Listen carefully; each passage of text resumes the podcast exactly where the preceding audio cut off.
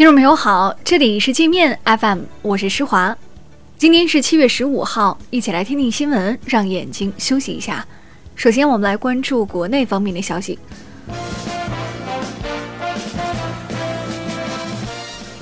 国家统计局表示，上半年国内生产总值四十五万零九百三十三亿元，同比增长百分之六点三，国民经济总体运行在合理区间，延续了稳中有进发展态势。但当前国内外经济形势依然复杂严峻，经济面临新的下行压力。教育部等六部门要求校外线上培训机构需具有完善的招聘、审查、管理培训人员的办法，不得聘用中小学在职教师，聘用外籍人员需符合国家有关规定。外交部证实，又有一名加拿大公民因涉毒在山东烟台被拘捕。此案与江苏警方近日查获的英孚英语外籍教师涉毒案无关。曾研发出埃博拉病毒解药的华裔病毒学家邱香果及其丈夫、学生，近日被加拿大情报部门带走调查。对于调查原因，加方一直闪烁其词，还禁止邱博士的同事对此沟通交流。三人的实验室通行证已被加方撤销，定期访问中国的行程也被取消。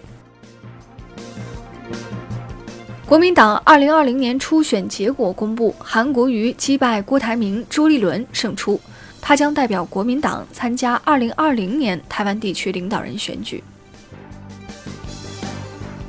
北京将试点生活垃圾不分类不收运机制，倒逼居民小区、企事业单位及各类公共机构提升垃圾分类效果，还将研究制定垃圾运输管理办法和各品类垃圾运输车辆的标准。有网友爆料称，南京地铁执法人员选择性执法，同车的中国乘客和外国乘客都在地铁车厢内饮食，却只有中国乘客被罚款。南京地铁回应是语言不通才没有对外国人罚款。网友对此评论说：“规定应该一视同仁，不应区别对待。”上海一位留美博士上错高铁后，为了能让高铁停下来，竟拉下列车紧急制动阀，导致列车晚点，并影响后续所有列车的运行，最终被警方罚款一千元。我们接着来把视线转向国际。据英媒报道，为逼迫英国在 5G 网络建设中不使用华为产品，美国不择手段，以英国脱欧后不与其签署自贸协定相要挟，要求英国禁用华为 5G 产品，还竭力抹黑英国情报机构，试图推翻英国情报机构此前对华为做出的国家安全评价。据美媒报道，华为计划对其美国业务部门进行大规模裁员，预计八百五十人将受到影响。但在美国研发公司工作的中国雇员可以选择回国并留在华为。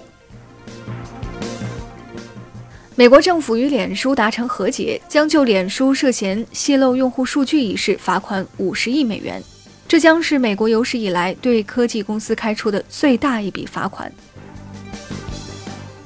印度计划于十五号凌晨发射的登月火箭“月船二号”，在发射前五十六分钟因发现技术故障被突然叫停，这已是该火箭第五次延期发射。欧盟的伽利略卫星导航系统近日出现服务中断，导致定位性能下降。